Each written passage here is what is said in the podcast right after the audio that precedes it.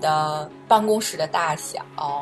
你是不是有公司给你配备的电话，这这些很物质上的或者很肉眼可以看到的这些东西，嗯，评价对方在这个公司的地位。有多少时候，我们现在人去选择工作的时候，考虑到的是我的尊严？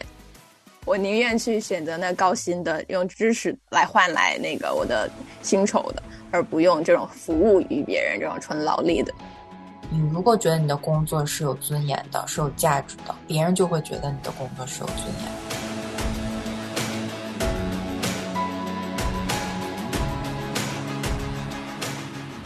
Hello，不孤单的小伙伴们，大家好！我们又回到了工作的意义这一系列的话题录制当中。对，我们也有可爱的 Jane 和乐言一起来讨论这本书。那上一次我记得我们那个读的，其实还挺有意思的。我觉得就是重新的看到，其实工作还是挺好的一件事情。是读完之后的那一周工作，就是全新的一个状态了。我好享受我的工作，一切都好美。可能还是需要有点时间，好，再慢慢的去感受。对，但是我觉得会让我觉得，就是说，每次我觉得工作很苦的时候，就会有一个意识，就是神创造工作本身没有想让我们只是受苦，他其实。创造这份工作给我们本来是很美好的一件事情，只不过我们需要用好像用他的眼光或他本身创造这个工作设立这个工作的意义去看待这个工作。当然了，这个动动嘴皮子就是很容易就是表达出来，但是你真的是在很很累的一种情况下，然后可能呃要加班或者体力脑力都很透支的一种情况下，就。真的是很需要神的怜悯在当中，可以让我们依然去欣赏这个神给我们的工作。也简单的一个小的这样的一个总结，对于我们上一章或上一集内容。那这一集其实我们就需要讨论到一个新的话题，就是关于工作的尊严。是的，嗯，这你觉得听到讨论在职场上或者在工作上的尊重啊、尊严啊这方面，你？会想到哪些例子吗？或者你会觉得你自己的工作当中，你觉得你是会得到相对应的尊重的这样的一个情况吗？嗯，我在就是健康医疗的行业工作嘛，所以我自己的职业可能是在我所工作的国家，其实倒还好，就是说没有那么多的划分，什么什么层什么什么。但是就是整体的大医疗环境的话，如果比如说。从医生的角度来说，其实它就分很多级嘛，比如说一开始的实习生啊，然后到初级医生啊、住院医生啊这些，就一步一步往上爬，然后到最后到专家级的这样的一个大医生，就是其实它的这种等级划分还是蛮明显的。然后我觉得相应的就是可能在不同文化下或。因为我所在国家其实它是蛮多文化的一个国家，所以可能来自于不同，呃文化背景的患者呢，或者说这样的使用到服务的人群，他们就可能对待小医生和对待大医生有些许的不同，可能是也不见得到完全不尊重，但是肯定。大医生就更尊重，就是不不是完全不尊重小医生，对。但是我觉得这个也可以理解吧，就是无论是从大医生的资历来说，或者说他们的工龄啊，他们的各个方面的，就是那种范儿，就会更 让人觉得哇，我信你，你说啥我都去做那种感觉。那小医生的那种威力可能。他可能也有专业性，但是听他话的人就很少。无论这个是呃患者对待医生，还是甚至说我们同事们之间，就其他行业的，比如说护士和医生之间的这样的互动，也会看出来相应的这个。那同一时间反向的来说，就是有一些，我觉得。呃，医生不得不说，还是有那种觉得这个是有一个职业光环，或者是我就是高人一等，然后他所表现出来的这种态度，可能就会觉得我的这个职业比其他的医疗同行们更高人一等，有这样的一个，你们呢？你们的企业文化里面，我其实是 office 的这种工作，对吧？嗯。你刚才讲了很多，是这个人际关系交往当中，会隐隐约约感觉到其实是会被区别对待的。我觉得在 office 里面就会更明显，因为就是你的职位越高，你的 office 就会更大，而且 你的职位最高是一定是那个 office 里面一定是带窗户的，你是一定是有一个很环境很好的一个 office 的，而且是自己独立的。Office，那像我这种就是小土豆哈，小 potato，mini potato，我们都是 share 的一个 common area，我们做的肯定都是那种没有隐蔽性的、没有门的、没有窗户的，就是这种，哎，这一看就是一下子就分出了级别，有和重要性，是是是。而且就是他们划分很明显，划分的很明显。他们门口一定贴了一个，是那种用钢刻钢印的那种，bling bling 的，闪闪的。是的，就你走过去会反光，然后就是真的，而且你是要啊走过去，你要看那个人到底是谁的那种，你会注意到。嗯，我们我们虽然也有工位，然后我们虽然工位上也有我们的名字，但是就塑料做的，材质都不一样，材质完全不一样。所以那个等级都很明显，你知道吗？但是在工作的环境里面，其实都习惯了。你知道自己是个 mini potato，你要给你一个大的 office，你也会觉得不至于，不至于，不习惯，不习惯，不习惯，不习惯。对。然后有些时候，我觉得也会有一种情况，就是哦，你有公司的电话，就是公司配给你的 cell phone，啊你有公司配给你的电脑。嗯。啊，有一些人没有的人就会觉得，哦，那你肯定是很受到公司的这种重视，都要哎给你配备专有的这些呃工作的设备，嗯，但是有的人就比如说我，我就会觉得哇，那我有 cell phone，就是任何人都可以随时给我打电话，其实是一种你的意思就是暗示就是你工作是不一不能够分时间的，是一种绑定，对对对。对。是，虽然赋予了你的这种，嗯，就是特独特性，或者说就是你的重要性，但其实从另一个角度，责任肯定更大，然后你要被公司或工作所捆绑住的更多，对吧？占用的更多。对，但是很奇怪，大家还是会通过这些你工作、你的，比如说你的工作环境、你的办公室的大小。你是不是有公司给你配备的电话？这这些很物质上的或者很肉眼可以看到的这些东西，直接看到，嗯，评价对方在这个公司的地位，嗯，这个还是很明显的。对，在我的工作的环境里面，对，嗯嗯，所以这书里面其实他也提到了一点，就是关于就是说在职场上分三六九等这个事情。是，这个我我反而我觉得是一个很难说完全你生活在一个真空里面，这个真空里面就是平等的这样的状态。我觉得真的在这个社会上没有一个地方是这样的，没有，包括教会，我觉得都找不到一个地方，就是完全平等、公平的。就是甚至很讽刺说，我们社会已经发展到了如今，人人类文明已经发展到如今，仍然这种。固有的很就是，甚至说古老的 一些思想或哲学理念，还是仍然影响我们很深的。无论说就是我们我们可能表面上不做的怎么样，但其实人里面内心的那个心态或那种心理，还是会影响到你的那个看事情的眼光。就像你说的，就是更容易看到那直接能看到的，你很少去。更细化的去，或者更深入的去分析哦，每个人的工作的特质，然后他的工作内容到底是什么？你直接就选择了更简单的，嗯，然后更夺人眼球的，嗯，那这个工作和尊严，嗯，可以说是人的尊严，也是这个这本书这一章讨论的很大的一个内容，就是讲到工作它是是不是会令人的尊严扫地。其次，工作它本身又是人类尊严的一种标志，所以这个两个的关系是我觉得挺微妙的。就是有多少时候我们现在人去选择工作的时候，考虑到的是我的尊严。嗯。嗯，对，就是也要看我们的就是整个成长背景啊，环境，然后我们有没有这么多做选择的空间，或者说这样的一个机会可选择，还是希望所谓选择能高大上的，然后那更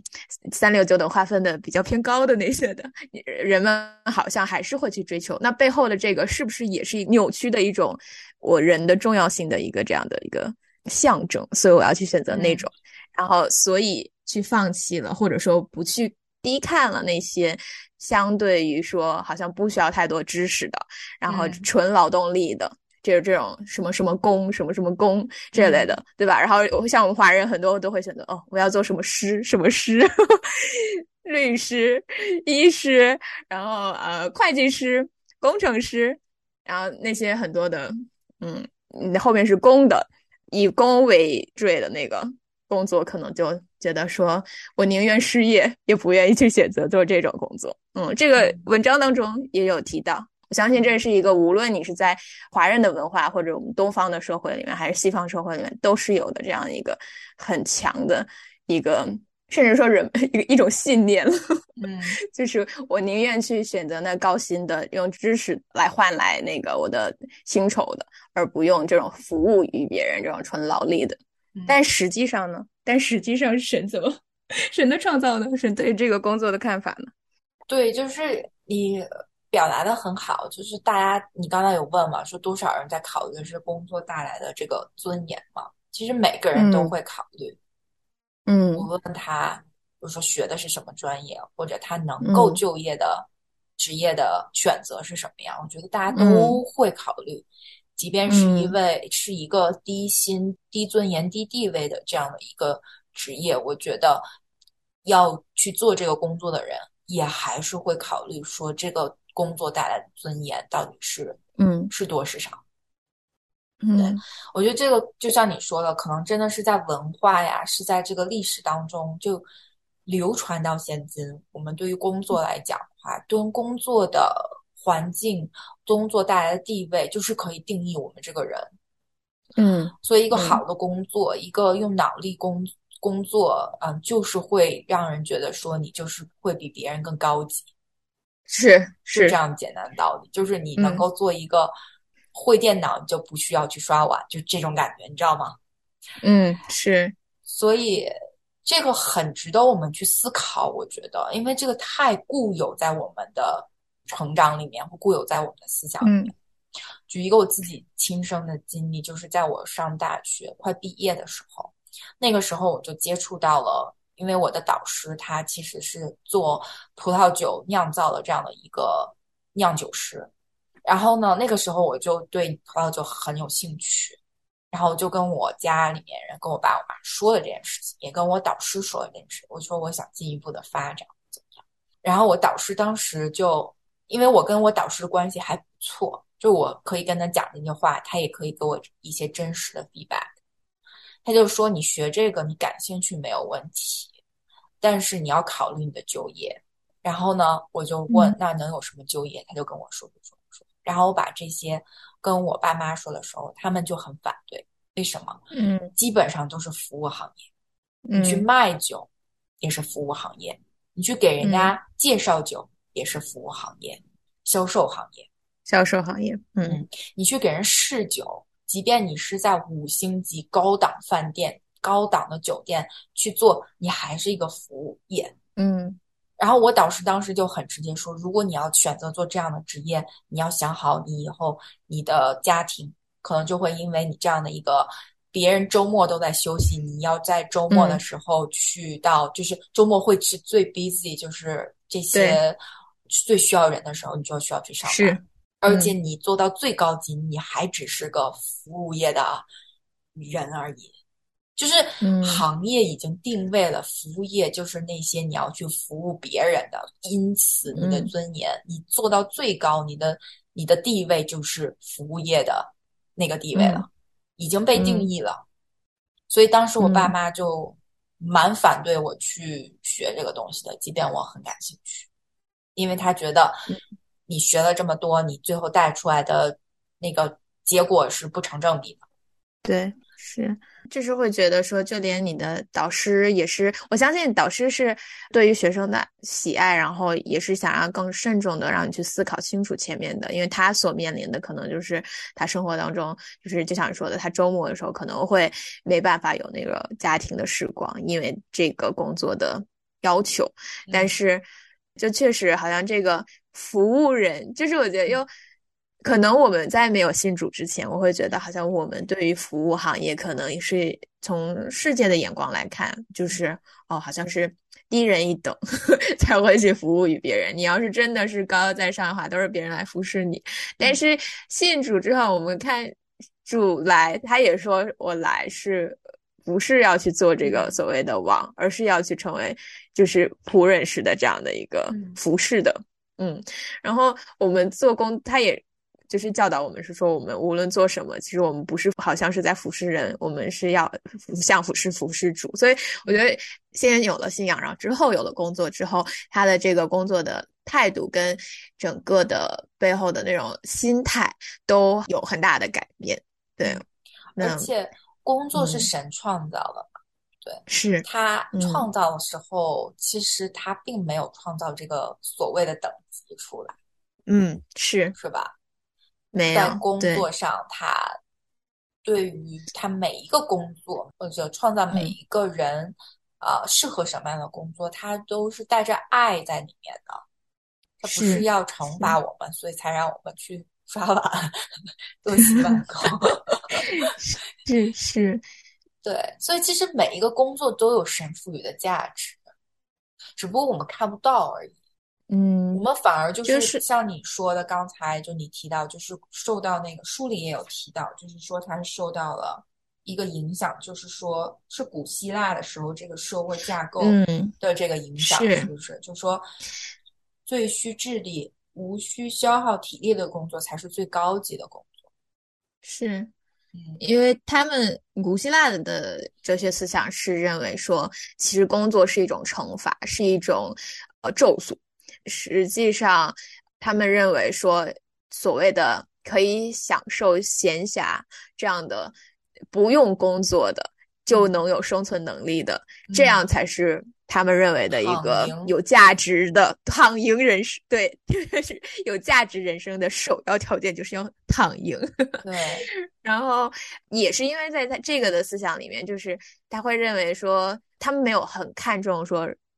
所谓的。肉体，然后在属世上面的这种，他认为所有都其实是扭曲的，然后都是一个捆绑制度的，所以它妨碍了灵魂，然后灵自由的可以去奔放，然后去寻找真理啊这些，所以他们认为说，就是活着的这个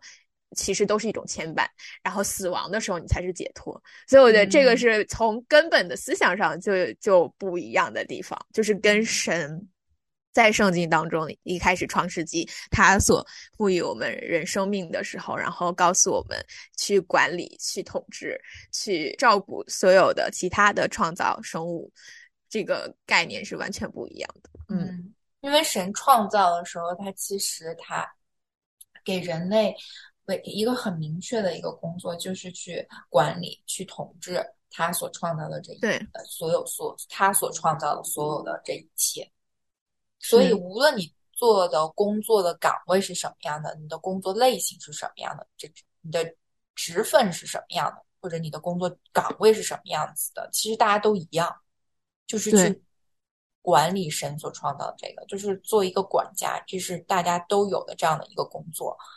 放在哪里都适用。如果你是属于神的人，其实你无论你是做 CEO，还是做一个公司里面的 mini potato，你无论是做。有名的医生还是一个刚刚出道的小医生，其实都是同样的一个工作，就是你去管理神所创造的这一切，就是你就是那个神的管家。That's all. 嗯，That's all you need. That's all you have. That's all you are. 对，没错。我觉得你你最后就回归到 That's all you are 的时候就很重要，因为我还是要一直就是。提醒自己，或让自己去，就是回归到信仰的核心的时候，我们的本质，我们是按照神的形象所造的，因着我们是按照神的形象所造的，所以工作的意义也也可以就是被神所定义，就是神是工作的。然后呢，同样他神也知道我们要怎样的去工作，就像一个工作说明一样，他 就是像你说的，就只有这一件事情，一个很明确的一份工作。只不过这个工作它的覆盖面很大，他要去征服，对他要去整个的去管理、去照顾，嗯，所以我们只要在各行各业，无论是怎么样，可以去发挥神所要我们所做的这样的一个。个人的能力也好，或者说我们的特长也好，然后去做到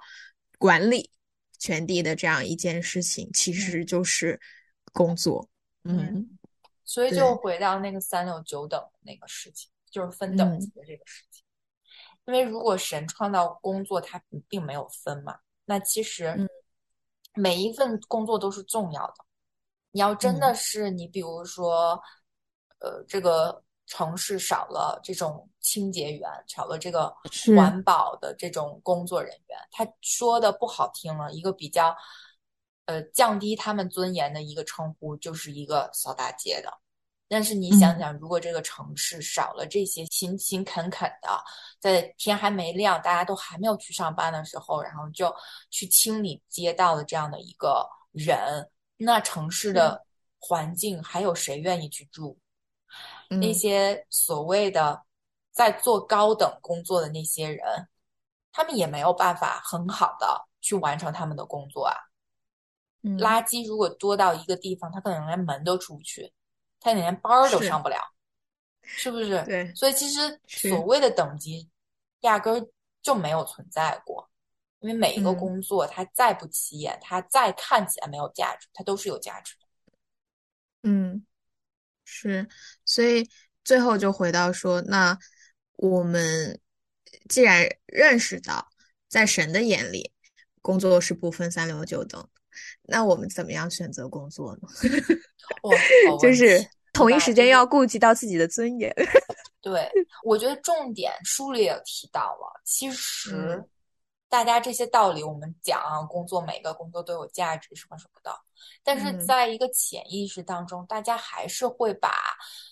社会所定义的这种等级、这种地位的这样的一个模式带入到寻找工作当中。嗯嗯，我觉得我们不去分析原因是什么了哈，但是肯定你有地位，然后被人尊重，肯定是很美好的一个感受啊。大家当然是愿意去做一个有成功然后有价值的人啊，而且是被人肯定的这样的一个角色嘛。嗯，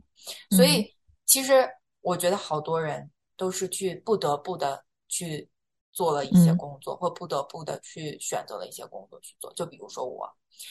我感兴趣的东西，其实跟我现在或者后边学的东西是，其实你说有点关系吧，有。丢丢，但是就是关系不大，就完全没有办法是按照我所热爱的去选择，嗯，我反而就屈服了，我反而是去选择一个哦，以后好就业的，好有发展的，有发展前景的。那所谓的发展前前景，不就是可以追求更高的薪酬，然后可以有更高的社会地位吗？或者更高的 title 吗？嗯，我没钱，但我还有个好 title，我就跟人说，没钱至少还有名。对呀，我跟人说我学什么的，我都可能还往脸上还贴块金呢。就我学的是化工专业的，跟我说出来哦，我学的是酒店管理，或我学的是葡萄酒管理，那感觉就不一样啊。一个觉得哦，化工你肯定很聪明，这一个定义就给你在那儿了。哦，葡萄酒管理或者葡萄酒酒庄管理或之类我之前感兴趣的东西，人家说啊，所以你要是去酒庄上班吗？所以你要住在那儿吗？就是给人一种就感觉就是你为什么要选择这个专业？就是这能给你带来什么？嗯的感觉，你知道吗？嗯，所以我就是那个屈服的人，我最后就屈服给了这个工作上所能所谓的从人的角度可以得到的社会地位。和尊严，嗯，比如说，我们说另外一个情形，就是可能你说的这个不得不，你是屈服于就是人的眼光对。待工作跟职位这样子。那有一些情形，可能就是我在想，尤其是如果说有了家庭之后，有没有可能那种不得不，因为你要去糊口，要谋生，嗯，我觉得尤其而不得不选择需要养家的那个，可能更会这样选择。嗯，所以我身边有很多的男生，他们最后无论学什么，最后都变了码农了。哦。在现在的这样的一个对，无论是科班出生还是半路出家，就是最后都是选择了去做码农。为什么？因为有市场，是，就是选择屈服了，就可能真的是去做了自己不是很想做的事情，但是因为要糊口。嗯，有些人是真的不得不，那有些人可能也是他其实并不清楚。他自己的兴趣，或者说他适合于什么，就是他的擅长于什么，他的天赋，甚至有些人觉得天赋只是少数人才有的。嗯，从这样的一个角度再去选择的时候，怎么样去权衡？或者说有些人是很清楚自己想要做什么，就像你说的，但是因为我其实我对于你说的那个感兴趣的葡萄酒的这个。呃，无论是制造也好，或者说甚至我知道是品酒师，其实他们的薪资也很高的。就是我我所了解是在嗯在这儿，然后我就想说，那有些可能兴趣爱好，他可能在收入的方面，他真的就是嗯相差很大的，可能和一些呃看似更光鲜的，或者说不定多光鲜，但是他至少薪酬高的，你说这种选择呢，就是你只是为了爱好去做吗？那当然也有，也有这样的人，我相信，就是没有屈服的，或者说不受这些条件限制的，嗯，就是要追求灵魂上的，啊，这种自由的，我觉得都好，但是，嗯。嗯，就是有些时候你真的只精只追求精神食粮，然后家里已经断粮了，也也活不下去，你怎么再精追求你的精神生活？是去追求你的梦想。去追求你想要实现的目标，那也不切实际。可是我觉得有一种情况，就像你说，就我没想清楚的，我就是随大溜，我就是因为这个好找工作、有社会地位，或者谁谁谁说觉得这个工作以后前景不错，然后我就盲目的去跟上了。嗯，我觉得这些人可能需要再去好好思考一下。因为即便就像我们说的，神他赋予每个工作都有它的价值，有它的尊严。但是如果你真的就是随随便便的去选择，你没有想好这个工作本身的价值是什么的时候，你做什么工作你都觉得是毫无意义的，毫无尊严可言的。嗯，我觉得很多可能听众，包括乐言我自己在内，可能我们都是在职场当中就是一个 mini potato。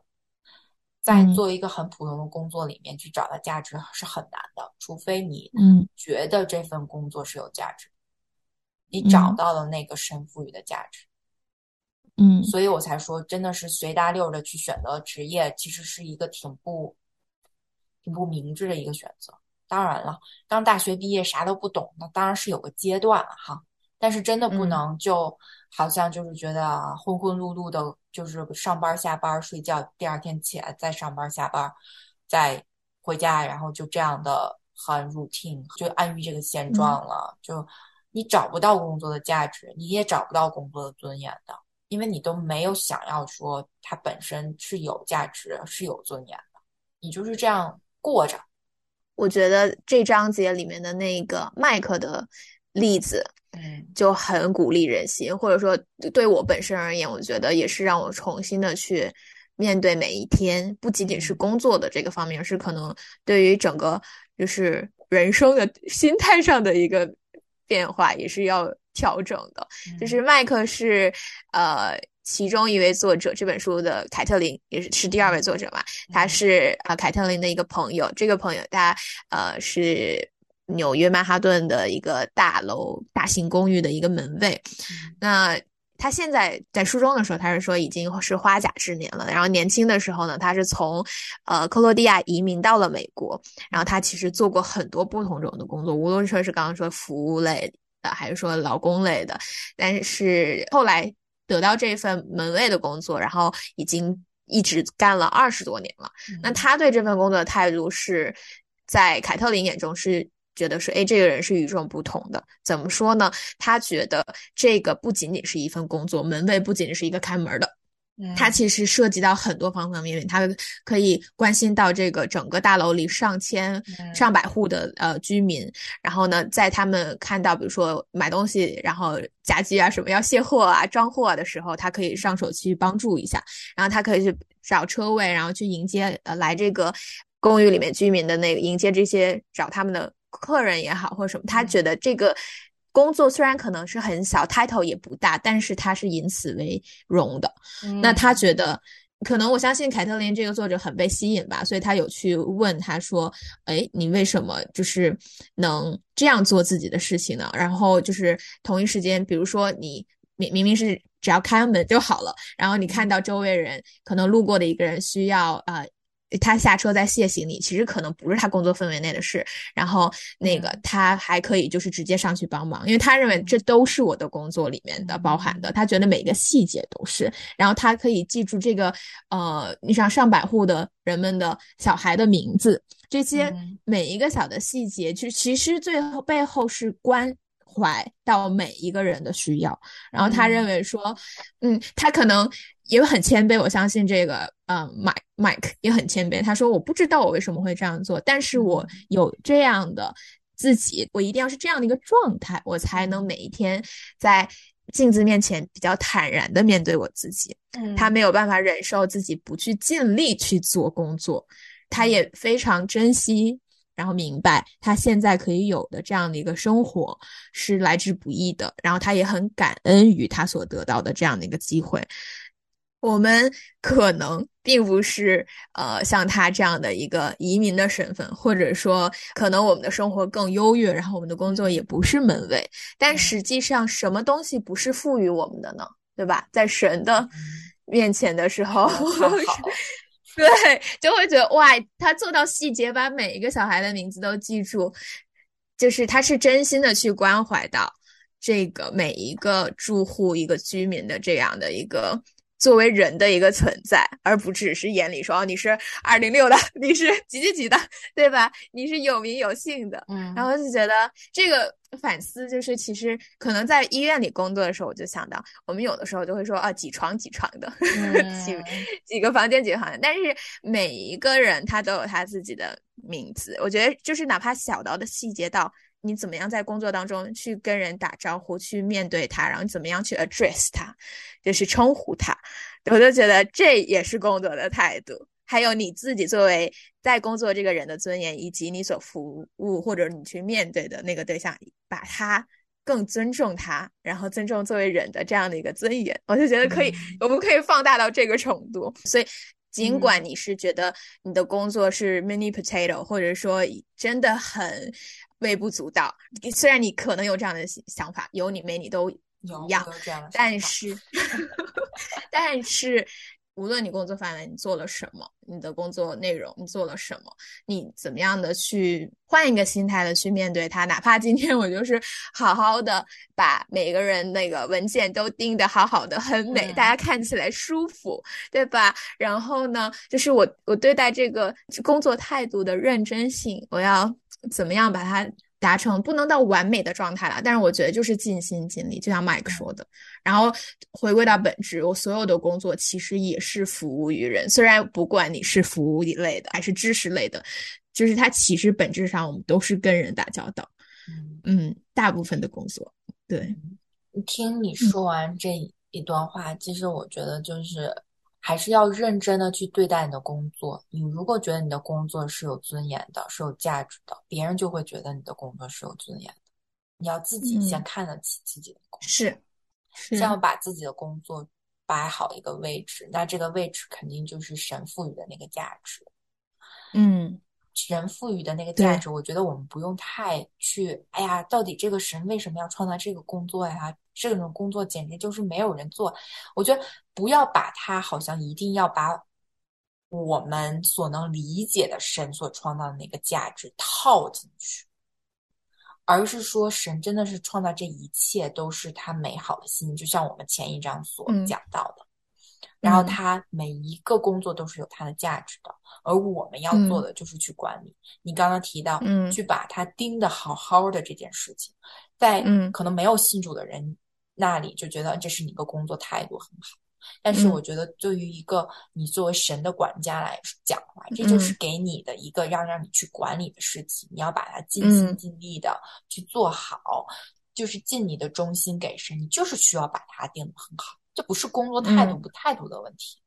嗯，可能外人看是个态度问题，但是我们自己需要知道，因为神把这个东西交给我们，虽然是一个很小的事情，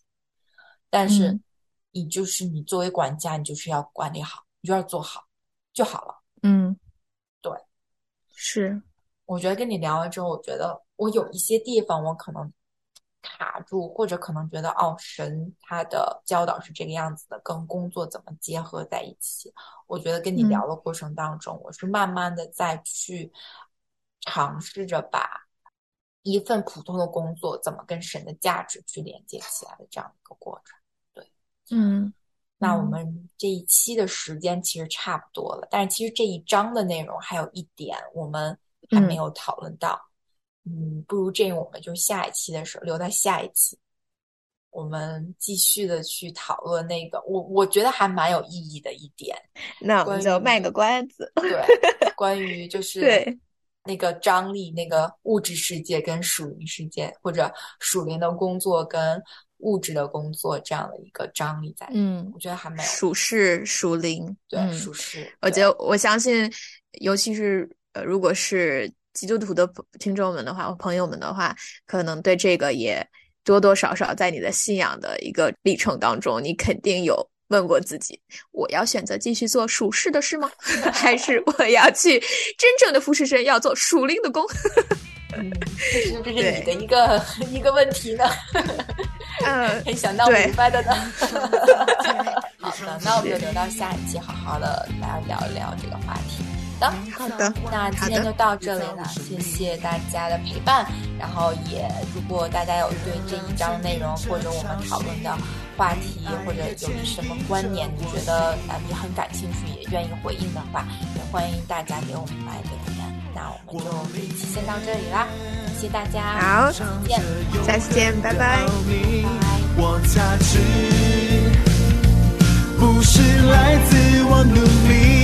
我手到充满你精心设计，天赋你的爱像种儿女显明，光合作用非无边有际，十三天修复内分泌，太阳设定了四季。神灵规划了我作息，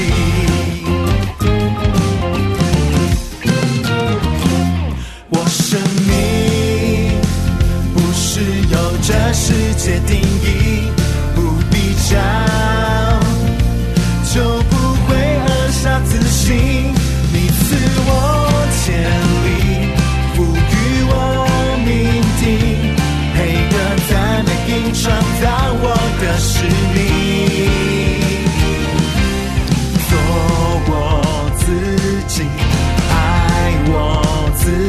神